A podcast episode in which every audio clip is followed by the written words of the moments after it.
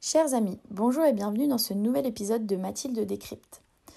Vous vous demandez sûrement comment YouTube réussit à vous proposer chaque jour des vidéos qui vous intéressent et rejoignent la plupart de vos centres d'intérêt. Eh bien, c'est une question que je me suis moi-même posée, étant une grande consommatrice de vidéos YouTube. Et chaque jour, la plateforme ne me propose pas de vidéos sur le jardinage, les jeux vidéo ou encore le football. Car ce sont des sujets qui ne m'intéressent pas et des contenus que je ne consomme pas, tout simplement. Finalement, la plateforme me connaît assez bien et elle sait ce que j'aime regarder. Son but étant que je reste le plus longtemps possible et que je consomme un maximum de vidéos. Et est-ce que vous savez pourquoi et comment elle me connaît si bien? Eh bien, c'est grâce à ses algorithmes. Alors, qu'est-ce qu'un algorithme? C'est un ensemble de règles opératoires dont l'application permet de résoudre un problème énoncé. Alors, euh, les algorithmes sont enchevêtrés dans notre vie quotidienne, puisqu'ils sont omniprésents dans les nouvelles technologies euh, à peu près partout. Ils nous permettent de rechercher des informations sur Google, par exemple, mais aussi d'acheter ou de vendre sur Le Bon Coin, se sociabiliser sur Facebook, écouter de la musique sur Spotify, trouver l'amour sur Tinder. En bref, ils sont partout et ils influencent nos choix, nos idées et nos opinions, ce qui soulève de nombreux questionnements et de nombreuses controverses, sur leur utilisation notamment par des entreprises qui ne sont pas toujours transparentes sur le sujet. Saviez-vous que plus de 70% du temps que vous passez sur YouTube est dédié au visionnage du contenu que vous a recommandé l'algorithme de la plateforme? Un pourcentage qui montre que celui-ci est très performant pour connaître nos goûts et nos envies. C'est un peu effrayant, non? D'autant plus que je ne sais pas vous, mais personnellement, je ne sais absolument pas comment fonctionne un algorithme et quels sont les facteurs qui influencent ses performances. Plusieurs chercheurs ont réalisé des études sur les algorithmes YouTube dans le but de vulgariser cette pratique. Bernard Ryder, Ariadna Matamoros Fernandez et Oscar Coromina ont décidé de s'intéresser à ce sujet. Ils ont mené une étude pour permettre aux utilisateurs de la plateforme de comprendre le fonctionnement de celle-ci et le fonctionnement de ces algorithmes. Ils se sont demandé comment les classements YouTube jouaient-ils un rôle dans des questions socioculturelles, mais aussi est-ce que les résultats des recherches YouTube reflétaient-ils les différentes cultures d'utilisation? Et enfin, y avait-il des morphologies récurrentes dans les classements des vidéos? Pour répondre à ces problématiques, les auteurs ont utilisé une méthode qu'ils définissent comme méthode de description et d'analyse.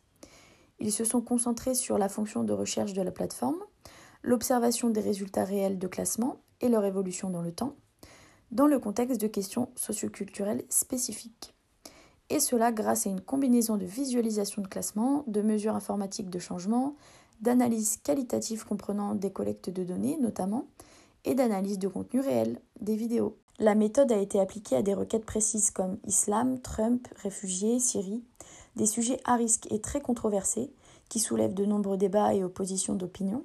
Les auteurs savaient que ces sujets allaient faire l'objet de beaucoup de changements au vu des faits d'actualité et de leur importance. L'analyse montre qu'il existe trois morphologies de classement des vidéos.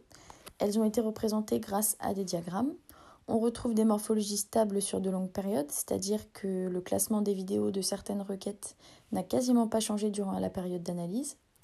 Ensuite, des morphologies relativement stables dans le temps, mais coupées par des interruptions nouvelles. Et enfin, des morphologies strictement nouvelles, connaissant des changements de classement réguliers. Ces morphologies montrent que les classements des vidéos qui apparaissent lorsqu'on fait une recherche YouTube changent constamment pour mettre en avant des vidéos qui pourraient nous intéresser.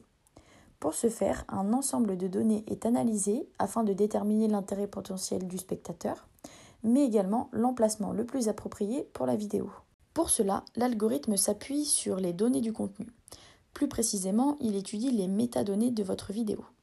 Alors les métadonnées, qu'est-ce que c'est? Eh bien c'est tout simplement le titre, la description, les mots-clés et la miniature de votre vidéo. L'algorithme se base également sur le taux d'engagement.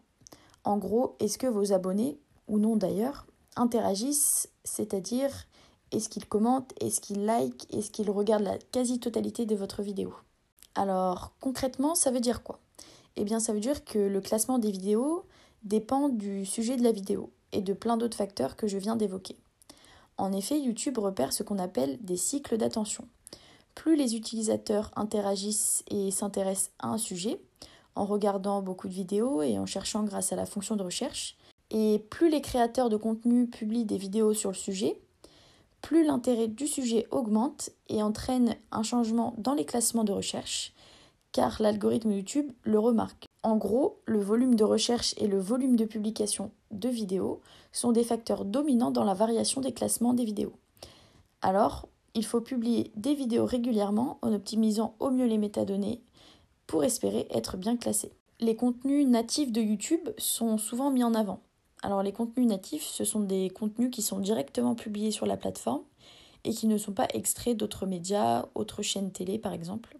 Ces contenus sont souvent les mieux classés, de manière à ce qu'ils bénéficient d'une forte visibilité auprès des utilisateurs de YouTube. Les contenus de ces chaînes sont souvent constitués de débats et de controverses. Dans cet article, les auteurs ont d'ailleurs souhaité se concentrer sur des requêtes qui amène de nombreux débats et de nombreuses contestations.